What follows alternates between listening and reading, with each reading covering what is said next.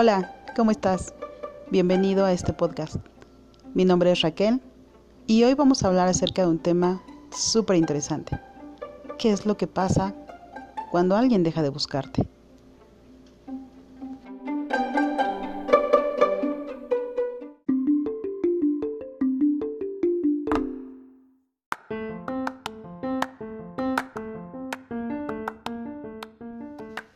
Seguramente en algún momento de tu vida te has topado con alguien que te ha parecido interesante, que te ha interesado o pues que te ha gustado.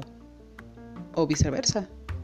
Alguien ha puesto el ojo en ti y en ese proceso han decidido intercambiar números.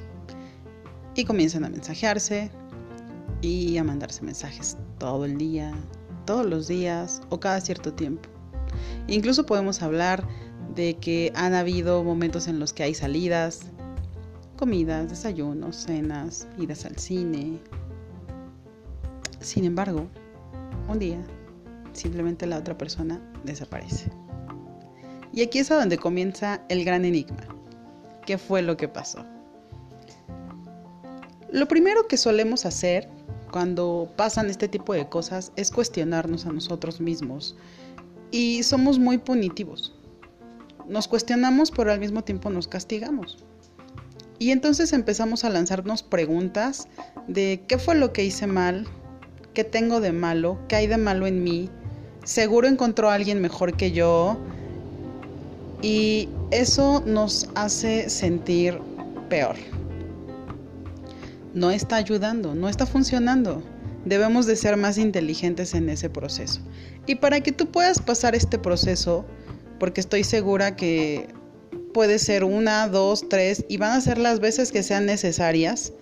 Lo que interesa aquí es que tú puedas ser consciente de ciertas cosas. Y mis consejos son los siguientes. Primero, no te lo tomes personal, ¿ok? La otra persona, como muchas, como tú incluso, está pasando por diferentes circunstancias. Puede ser que esté más ocupado, más ocupada con el trabajo. Puede ser que tenga situaciones personales, familiares, que no esté eh, en, en disposición de compartir contigo, que no sea el momento. O tercera, que realmente ha perdido el interés en ti y que realmente ha encontrado a alguien más. Sin embargo, esto me lleva a mi segundo consejo. Y es que no hay nada de malo en ti. ¿Ok? Haya pasado lo que haya pasado si fue por trabajo, por familia o porque perdió el interés, no hay nada de malo en ti. Por el contrario, debes aprender a visualizarte como una persona que merece todo el interés y todo el amor de alguien más. Sin embargo, es muy probable que esta persona con la que estabas comenzando a salir no haya sido lo suficientemente capaz de visualizar eso en ti o tenga todo el derecho de decir, creo que encontré a alguien que me llama más la atención. Recuerda que como seres humanos, al momento de relacionarnos, siempre buscamos con quién ser más em, o con quién hacer más conexiones, con quién tener más conexiones, con quién tener más afinidades.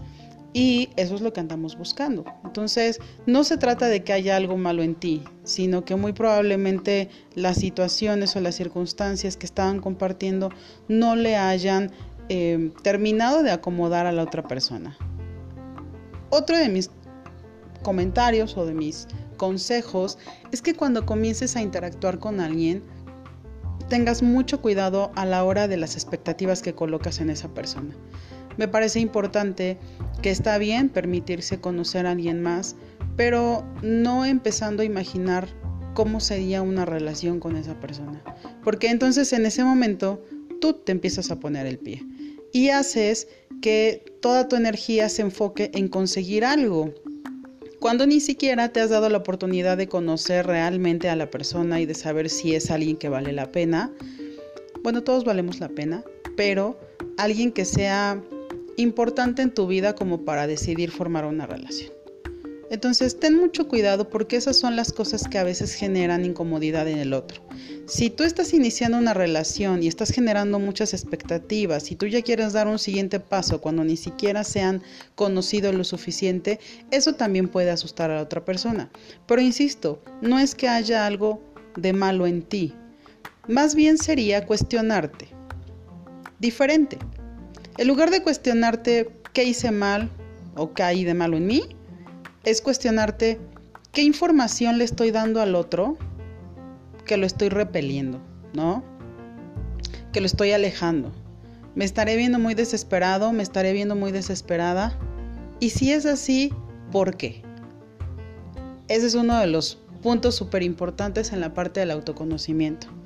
Cuando has llegado, has logrado conocerte a ti mismo, muchas de esas cosas cambian. Y cambian para bien. Porque definitivamente ya no inicias relaciones con expectativas, no te sientes menos para nadie, no esperas menos del otro más que lo que te mereces como ser humano, como una gran persona, como todo lo bueno que puedes ser. Pero si tú inicias una relación con miedos, con expectativas, muy ansioso, muy desesperado muy desesperada, sí o sí vas a terminar alejando a la otra persona. Entonces son esos detalles que tienes que cuidar. ¿Ok? Entonces, resumámoslo así. Cuando inicies algo y esto termine de manera abrupta y no tengas información de por qué, lo primero que puedo decirte es no te lo tomes personal y segundo, no hay nada de malo en ti. El tercer paso que tendrías que dar es analizar qué fue lo que pasó contigo pero sin ser punitivo, sin castigarte, cuestionándote, pero sin castigo. Y aprendiendo, porque todo eso nos enseña a nosotros a poder ser más críticos, críticos con uno mismo. Y eso nos ayuda a mejorar las relaciones. Espero que este podcast haya sido de mucha ayuda para ti. Te invito a que nos visites en nuestra página de Facebook, Centro de Atención y orientación psicológica Vivifica y que nos des un like y que nos sigas. Muchísimas gracias, espero tus comentarios y algunos otros temas de los que te gustaría que platicáramos. Que tengas un bonito día, muy buenas vibras.